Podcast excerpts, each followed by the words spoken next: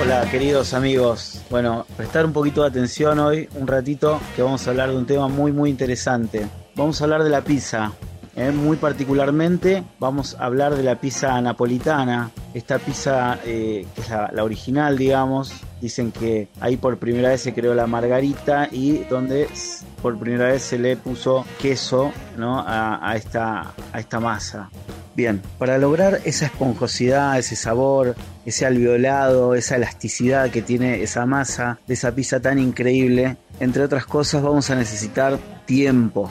Muchos sabrán que por suerte ahora está de moda estos panes de masa madre, ¿no? De fermentaciones largas. Eh, por suerte que están de moda porque generalmente las modas son bastante tontas y esta está buenísima. Eh, bien, eh, vamos a necesitar tiempo para tener una fermentación muy larga con muy, muy poca levadura. Bien, podemos hacer pizza con masa madre, pizza con levadura comercial o mezclando las dos cosas.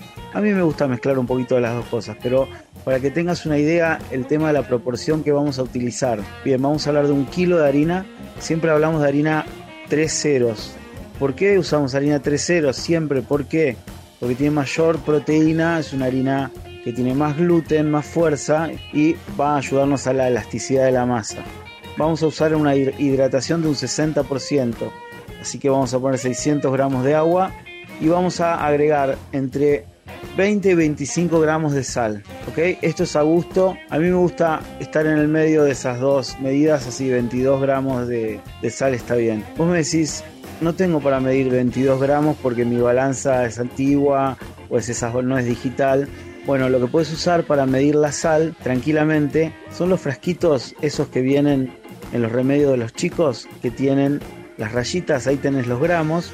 Y si no, los que abonan con con guano, saben de lo que estoy hablando, también viene con un medidor, pero bueno, era para que vean, pero no, el del guano por ahí está bueno que lo usen.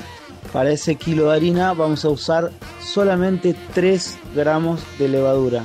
Y acá es donde radica la primer gran diferencia cuando vemos recetas de cocina aplicándole 50 gramos de levadura. Bueno, esto es lo que define y completa nuestra masa. Va a tener 3 gramos de levadura.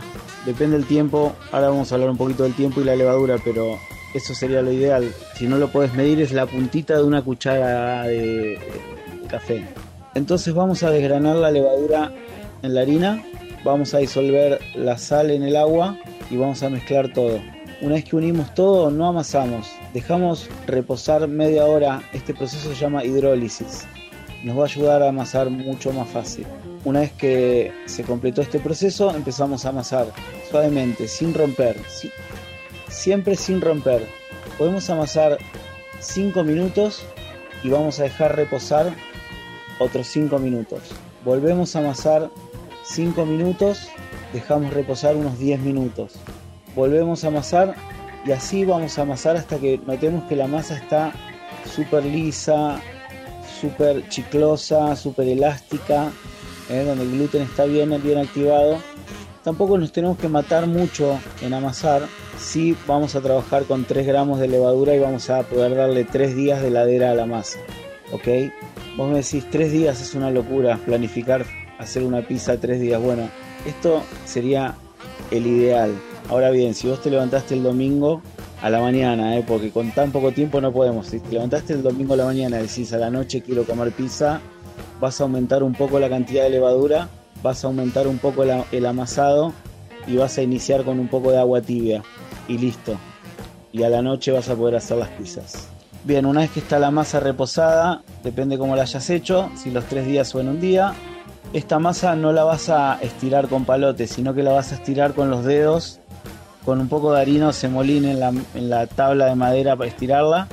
Y listo, vas a preparar una salsa de tomate bien, bien básica, con un buen tomate perita, lo vas a procesar, le vas a agregar o rallar o, picar y le vas a agregar un, un, toquecito de ajo, un toquecito de aceite, eso si te gusta, si no sal, listo. Y lo ideal sería ponerle una mozzarella flor de latte y poca cantidad de ingredientes, muy poca cantidad, tiene que haber un equilibrio entre masa, queso, salsa, todo un equilibrio de todo. Una delicia total, una masa esponjosa, por algunos momentitos crocante en los bordes, pero que se dobla y bueno, a disfrutar de una buena pizza. Viva la cocina, viva la pizza y viva el blues.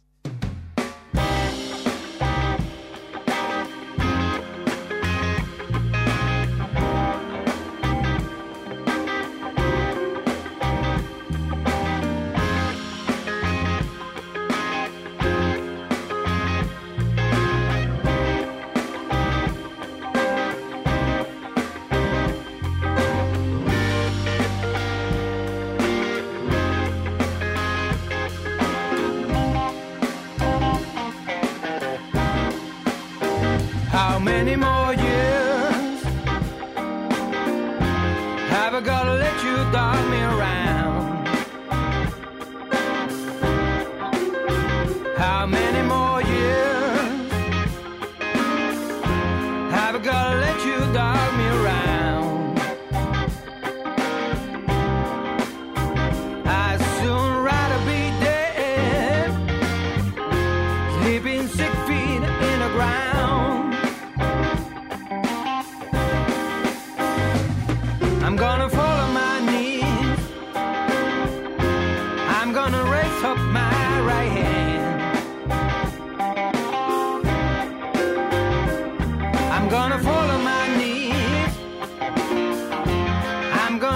of mine.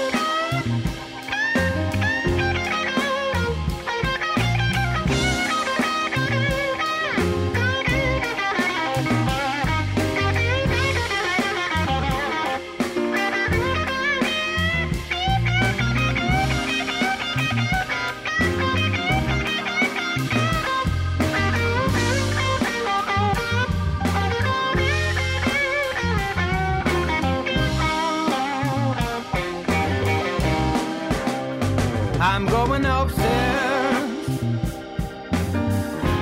I'm gonna bring back down.